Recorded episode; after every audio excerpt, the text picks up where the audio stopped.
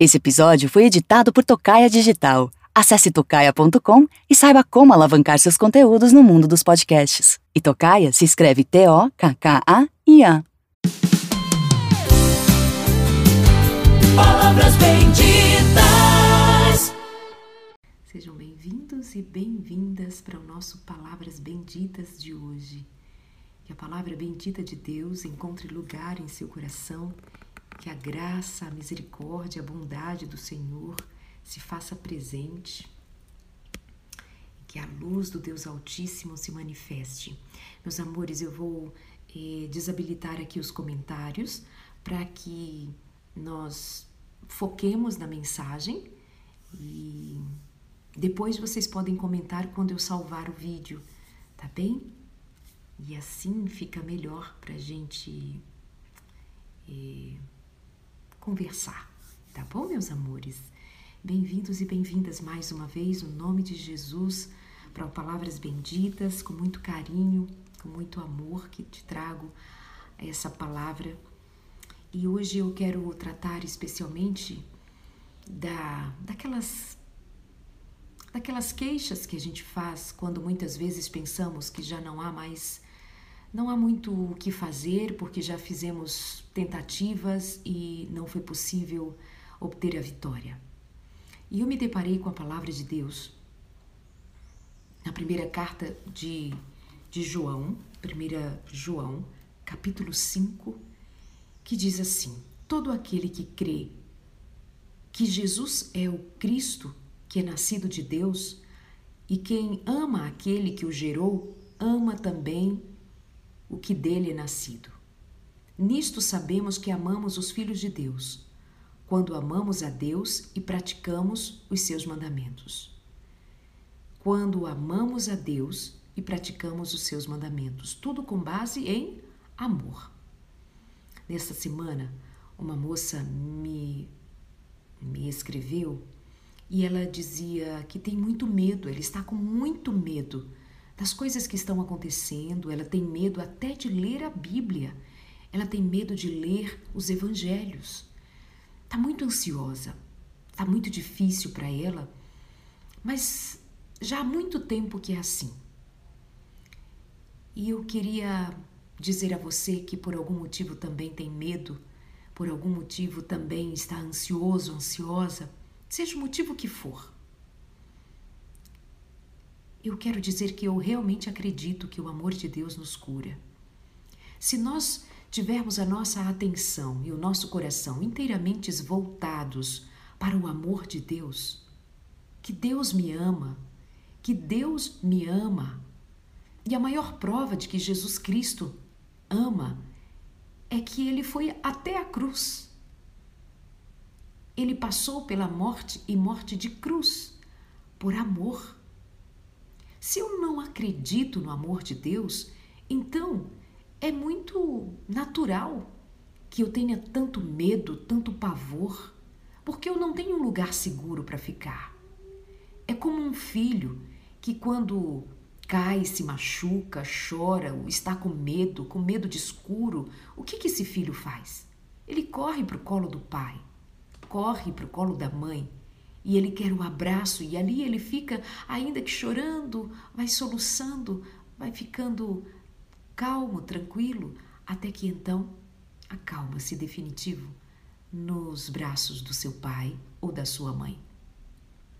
Quando acorda no meio da noite com medo, teve um pesadelo, um sonho qualquer, ele pode levantar muito bem da sua cama e sair correndo para o quarto dos seus pais e ali ficar quietinho, quentinho entre os seus, os braços que o amam. Eu gostaria que você tivesse em mente essa mesma imagem e esta mesma certeza de que quando você tiver medo, ansioso, ansiosa, cansado, cansada, precisando de um colo, tem o colo de Deus para você. Esse colo de Deus, ele se manifesta na certeza de que você é amado, na certeza de que Deus, ele é fiel em cumprir as suas promessas e te receber como filho amado. Acontece que muitos de nós têm medo do inferno, têm medo do fogo do inferno, têm medo da morte, porque não sabe o que vem depois. Não sabe o que vem a seguir, não sabe porque não conhece a palavra, mas muitas vezes, conhecendo a palavra, também tem medo. Mas o amor lança fora todo o medo. O amor lança fora todo o medo. Quando nós amamos, nós confiamos. Essa semana nós tivemos notícias de um casal que, passando por dificuldades, o, o homem disse que terminaria o relacionamento. Quando, de uma maneira inesperada, a mulher matou aquele homem e depois matou a si mesma. Quer dizer, ela atirou naquele homem, ele sobreviveu com seis tiros e ela tirou a própria vida.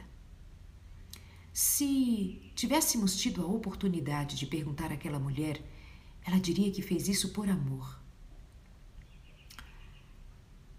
Mas é claro que nisto não há amor. Há desespero, há patologia, há uma doença, algo que perturba, algo que mina as energias, algo que mina a, a coragem de encarar a realidade, algo que destrói, inclusive, a imagem de si mesmo, de que tem valor, de que pode muito bem ser amado, amada, de verdade, por quem nos queira, por quem nos abrace, por quem nos queira como alguém para dividir a vida para o resto da vida mas vê quando nós não temos certeza do amor? Cometemos loucura. Quando não temos certeza do amor, cometemos loucura. E nós temos sido levados a crer que o amor de Deus vai só até a segunda página. Que quando nós erramos, ele vira as costas. Que quando nós não conseguimos fazer o que estava no script para ser feito, então ele nos vira as costas.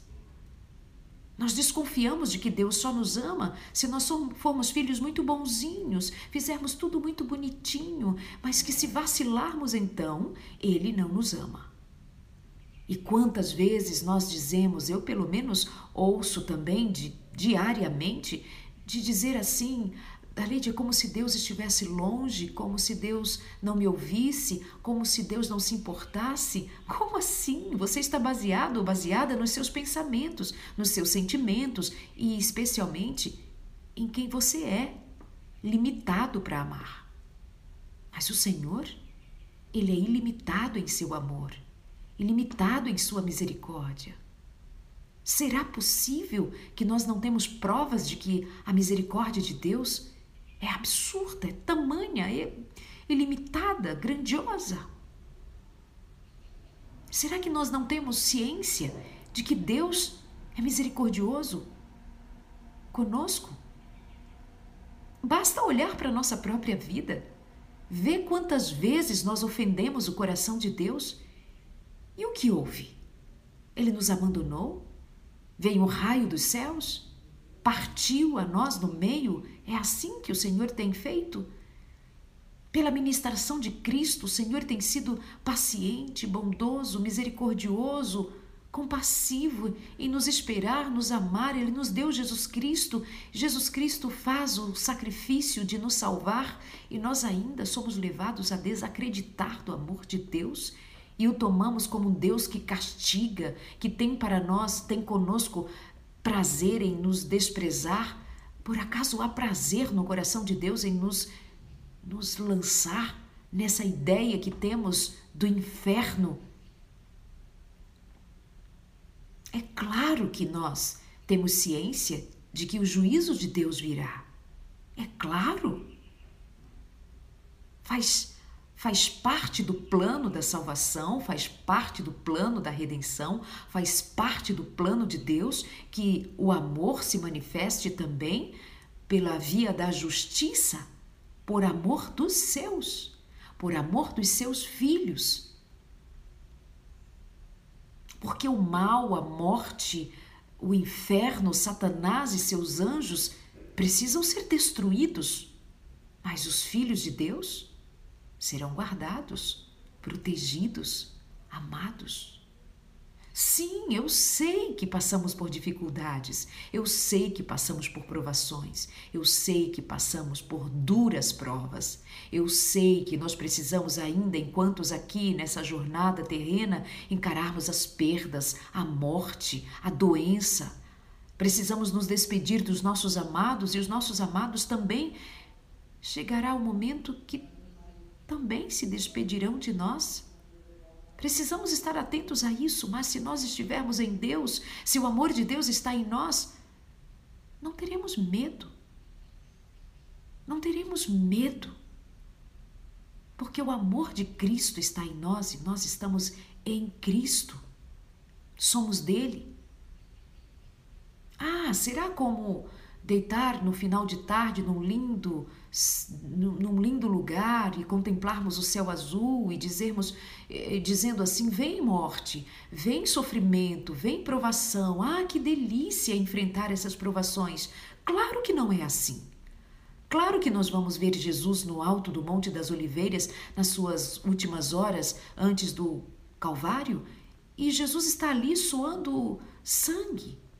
Ele está de fato de fato sabendo de que o que vem pela frente é muita dor. E ele clama ao Pai: Pai, por favor, tenha misericórdia de mim, misericórdia. É certo que choramos, é certo que nos desesperamos, é certo que ficamos infelizes tantas vezes com as circunstâncias que nos cercam, mas o que nós precisamos, e eu tenho falado isso já tantas vezes, o que nós precisamos é estar seguros em Deus para que nós não cheguemos ao desespero de abandonar até mesmo o próprio Deus. De dizermos que Deus não existe, de virarmos as costas para Ele, de desconfiarmos de que somos amados e simplesmente virarmos as costas para a nossa própria fé em Deus. Em nome de Jesus, considere que o amor de Deus é por nós. E em amor o Senhor cuida de nós. E o Senhor nos quer dar poder para enfrentar as dificuldades que estão pela frente, as dificuldades que carregamos dentro de nós, as nossas incertezas, nossos medos, nossas aflições, nossas limitações. E aqui eu volto à palavra de Deus para te dizer que 1 João, capítulo 5, verso 3 diz: Porque este é o amor de Deus, que guardamos os seus mandamentos, e os seus mandamentos não são penosos. Guardemos os seus mandamentos, e os seus mandamentos não são difíceis de guardar. Mas nós dizemos que é muito difícil guardar os mandamentos de Deus. Vem a palavra e nos diz que não é bem assim. Se estivermos no amor de Deus, guardar os mandamentos de Deus não será necessariamente um sacrifício. Se nós estivermos envolvidos pelo amor de Deus, se nós estamos estabelecidos na confiança de que somos amados e de que amamos a Deus, a questão é descobrirmos se nós amamos a Deus. Até porque nós dizemos que amamos tudo. Amamos roupas, amamos sapatos, amamos casa, amamos eh, gato, amamos cachorro, amamos livros, amamos isto, amamos aquilo, amamos todo mundo, tudo, todas as coisas. Ah, eu amo, amo, amo esta comida, amo este prato, ai que delícia, amo. E aí, na mesma categoria, nós dizemos que amamos a Deus. Não é bem assim? Ah, eu amo a Deus. Será que de fato amamos mesmo? Como foi que nós aprendemos a amar a Deus? Como foi que nós criamos essa relação de amor com Deus? Como foi que nós aprendemos a amar o caráter de Deus, a amar quem Ele é, pelo que Ele é? Quando foi que nós nos certificamos de que verdadeiramente é o amor que nos liga a Deus e não o medo?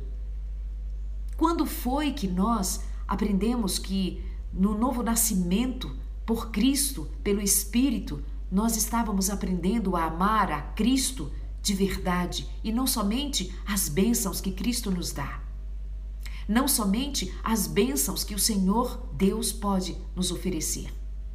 Quem nos garante que nós não temos buscado a Deus somente porque nós acreditamos que Ele pode nos dar uma bênção? Assim como nós podemos recorrer a pessoas humanas, porque há pessoas que, em sua humanidade, em sua limitação, ah, ainda assim nos oferece algum tipo de confiança e nós vamos até elas e fazemos pedido e alguma coisa que o valha, porque nos baseamos de que ela pode nos dar, então vamos lá buscar.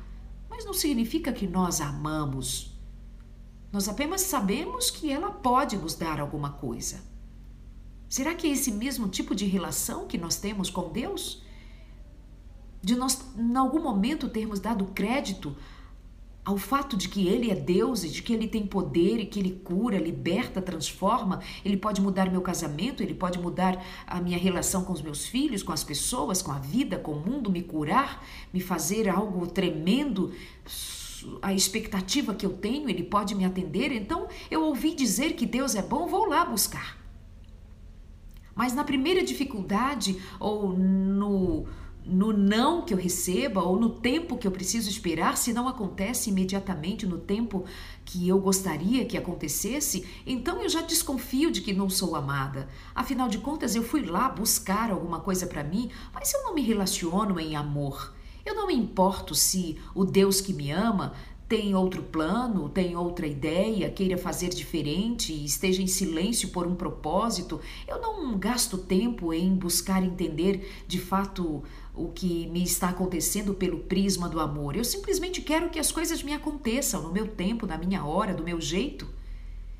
E se Deus me ama, eu desconfio de que Ele me ama, porque se Ele me amasse, Ele corresponderia imediatamente ao que eu estou pedindo agora.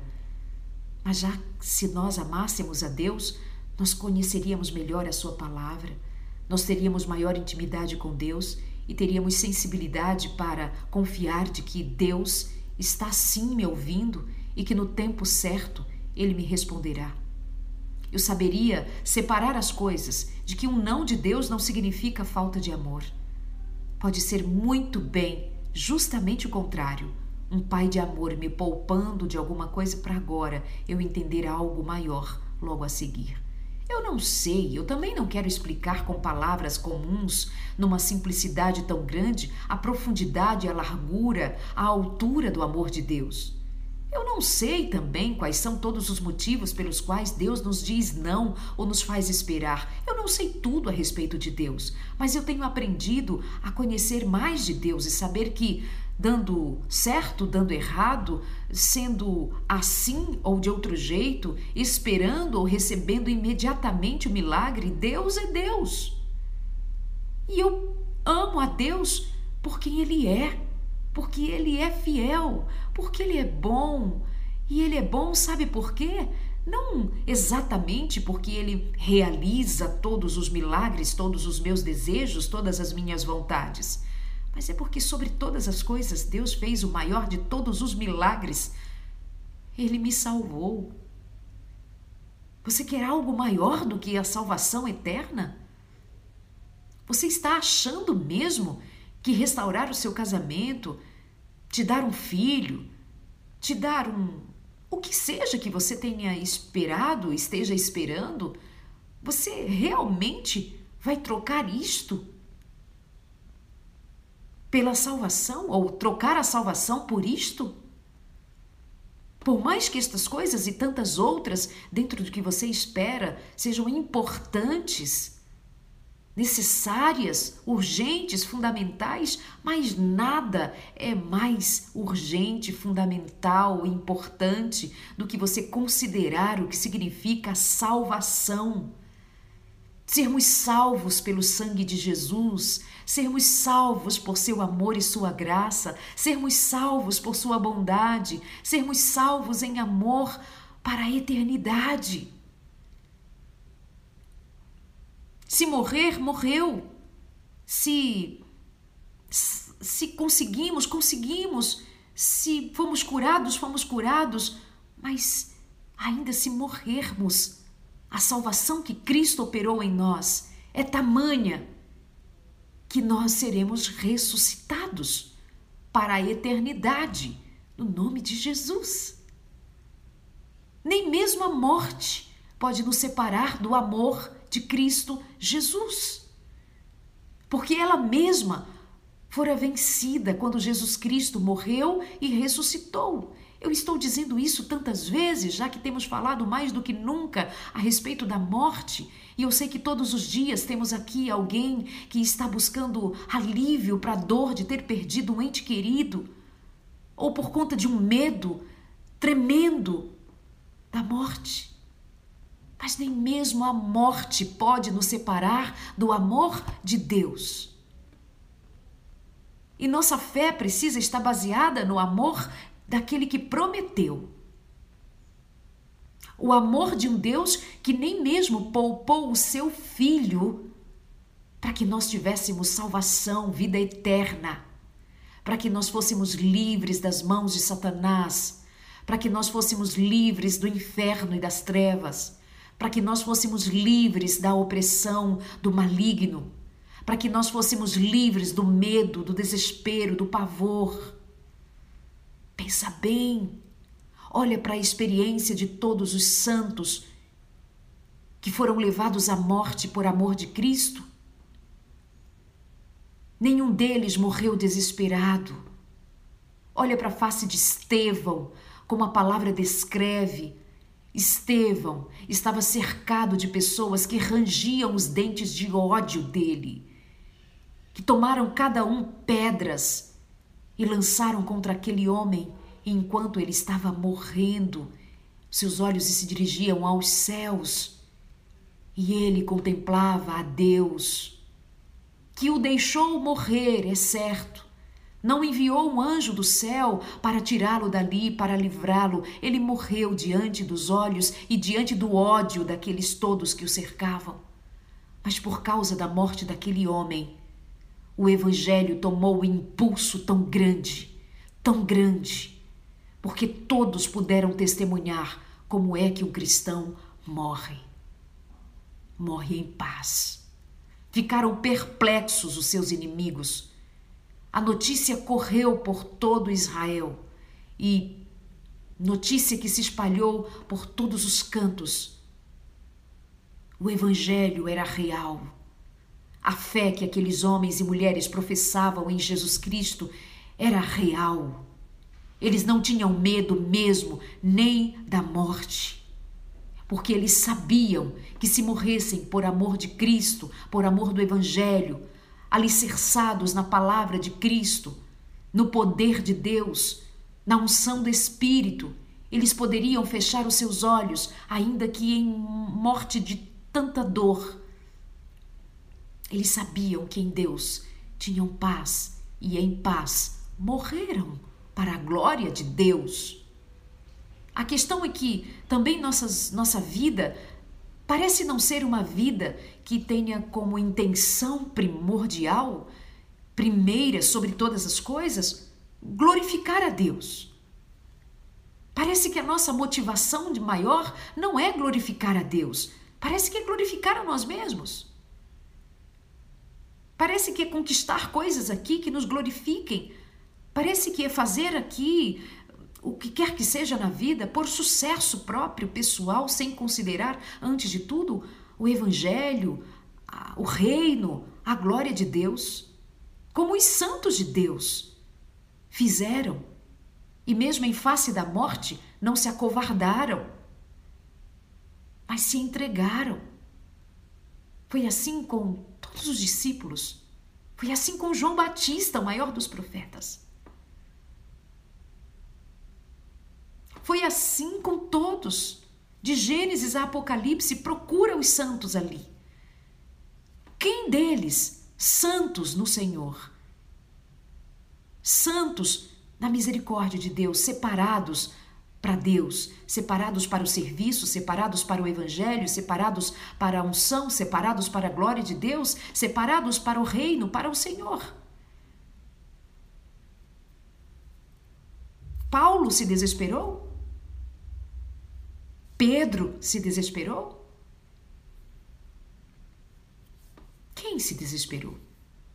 Nem Jesus, que foi o o que levou sobre as costas, sobre os ombros, os pecados do mundo, que experimentou um tempo de separação do próprio Pai porque carregava sobre os ombros os seus e os meus pecados? O que você viu Jesus dizer na cruz? Pai, se possível, afaste de mim, lá no Calvário, não passou. Então ele enfrentou a cruz. E lá na cruz, quais foram suas últimas palavras? Pai, perdoa, eles não sabem o que fazem. Pai, em tua mão, em tuas mãos eu entrego o meu, meu espírito. Pai, em tuas mãos eu entrego o meu espírito. E descansou, tendo antes entregue sua mãe para João cuidar. As últimas palavras de Cristo são palavras de desespero? São palavras de descrença? Ah, Darleide, mas porque ele era Cristo? Ah, então nós não somos cristãos? Nós não temos aprendido com Cristo? Precisamos aprender. Só com Ele precisamos aprender. Só Ele pode nos ensinar. Só o Espírito Santo pode fazer o que fez nele em nós. Só o Espírito. E por isso precisamos tanto buscar o Espírito de Deus. Precisamos tanto e desesperadamente do Espírito Santo para que ele faça em nós a mesma obra que fez em Cristo Jesus e por meio de Cristo Jesus, o Deus que se fez homem, que se fez carne, habitou entre nós, para nos fazer como humanos, como gente, carne e osso, aprender como se faz, por meio do nosso modelo, Cristo Jesus, o Senhor. E João, na primeira carta, capítulo 5, continua dizendo: Porque todo o que é nascido de Deus vence o mundo. Porque todo o que é nascido de Deus vence o mundo. Isso é isso é uma revelação, essa é uma revelação que nós precisamos tomá-la hoje, mais do que nunca, mas especialmente no dia de hoje, e deixar que essa palavra bendita tome forma, tome cor, tome corpo. Se aproprie cada um de nós dessa verdade. Que quem é nascido de novo, quem é nascido de Cristo, quem é nascido de Deus, vence o mundo. Por que então nos acovardarmos? Por que então vivermos desencorajados? É possível que eu esteja falando para alguém que aí está, na cama, pensando: meu Deus, com que força eu vou levantar? Você vai levantar no nome de Jesus pela fé. A fé que está naquele que crê no nome do Senhor Jesus e que por meio dela vence o mundo. E ele diz mais: esta é a vitória que vence o mundo a nossa fé. Esta é a vitória que vence o mundo, a nossa fé. Você vai vencer esse mal-estar que te faz ficar presa a uma cama, sem coragem de levantar. E vai levantar pela fé, no nome de Jesus. Essa ansiedade que não deixou você dormir direito essa noite. A sua fé vai vencer. Porque a nossa fé, a fé daqueles que são nascidos de Deus, segundo a palavra de Deus, vence o mundo. Vence os maus pensamentos, os maus sentimentos, as agonias, as mentiras, as ilusões, até mesmo as enfermidades. A própria ciência já prova por A mais B que a fé tem fundamental importância para a restauração das enfermidades, para a restauração do corpo e da mente, para a cura do corpo e da mente. Fé em Deus, fé até o limite da grandeza de Deus, portanto, uma fé que vai ao alcance da majestade de Deus. Desta fé, é desta fé que nós precisamos mais do que nunca para os dias de hoje. A fé que vence o mundo é a fé que vence o apetite descontrolado. É a fé daquele que é vencido pelos vícios, mas pela fé pode ser vitorioso sobre os seus vícios, vitoriosa sobre os seus vícios, sobre as demandas da sua ansiedade, do seu medo, do seu pavor. A fé que vence o mundo, vence o seu descontrole, o seu destempero. A fé que vence o mundo é a mesma fé que faz com que você tenha domínio próprio. Faz com que você tenha coragem de enfrentar com a ferramenta certa, que é o poder de Deus, a palavra de Deus, o Espírito de Deus. Não é possível que nós nos permitamos ainda viver como que vencidos, como que destruídos, como que simplesmente fracassados. É como se nós não tivéssemos confiança no amor e nem no poder de Deus. Porque não cremos, não vemos o milagre. Porque a nossa fé é baseada em coisas comuns e não no extraordinário de Deus. Mas é preciso ter fé. Será que eu estou falando para uma mulher que tem descontrole do apetite? Come demais? Um homem que come demais? Come o que não deveria? Vive de uma maneira descompensada? Vive de uma maneira que não faz o menor sentido que seja a vida de alguém que tem fé suficiente para vencer o mundo. Quanto mais o seu mundo aqui dentro, o meu mundo aqui dentro, no nome de Jesus, pela fé que vence o mundo, eu venço o meu mundo aqui dentro, com todas as suas necessidades, com todas as debilidades, com tudo aquilo que o meu mundo interior carrega, com tudo aquilo que a minha vida traz de marcas, traz de cicatrizes, traz de histórias, traz de toda espécie de experiência vivida por cada um de nós, em cada um de nós, não importa. Não importa necessariamente o motivo de qualquer uma das coisas que nos aconteceram. Já não temos mais tempo de ficar investigando os mínimos detalhes das coisas que nos aconteceram. É tempo de nós nos apropriarmos da palavra de Deus e em Cristo Jesus sermos mais que vencedores, nos apropriando da fé que o próprio Deus, por meio do Espírito Santo, gerou em nós, forjou em nós.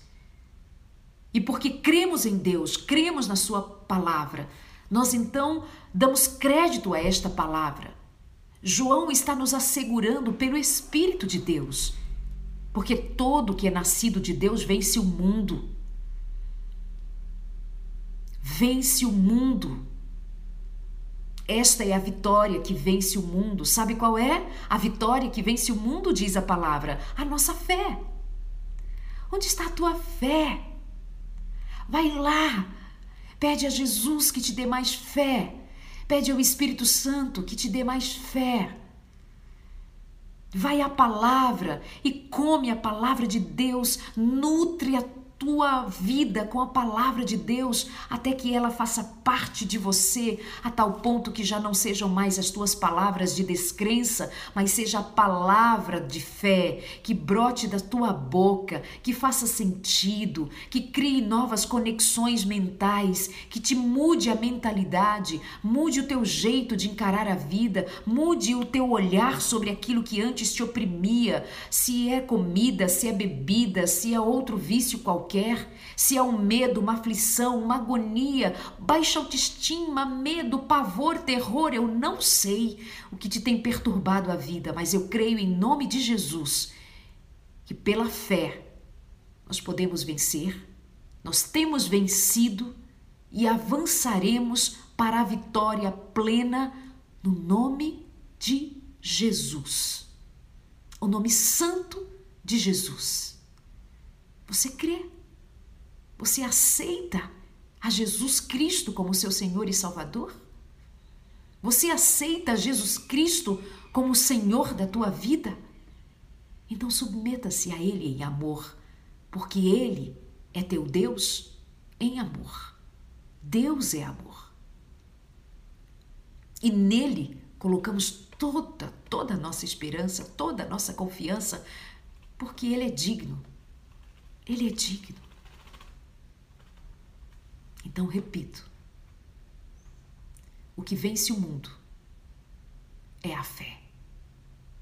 O que vai vencer os desafios do teu mundo, da tua casa, da tua família, dos teus filhos, do teu trabalho ou da falta de trabalho, tendo pouco, tendo muito, o que seja, qualquer desafio, tudo que está dentro do teu universo, do teu mundo, acredite, a tua fé pode, em nome de Jesus, colocar cada uma das coisas no seu devido lugar.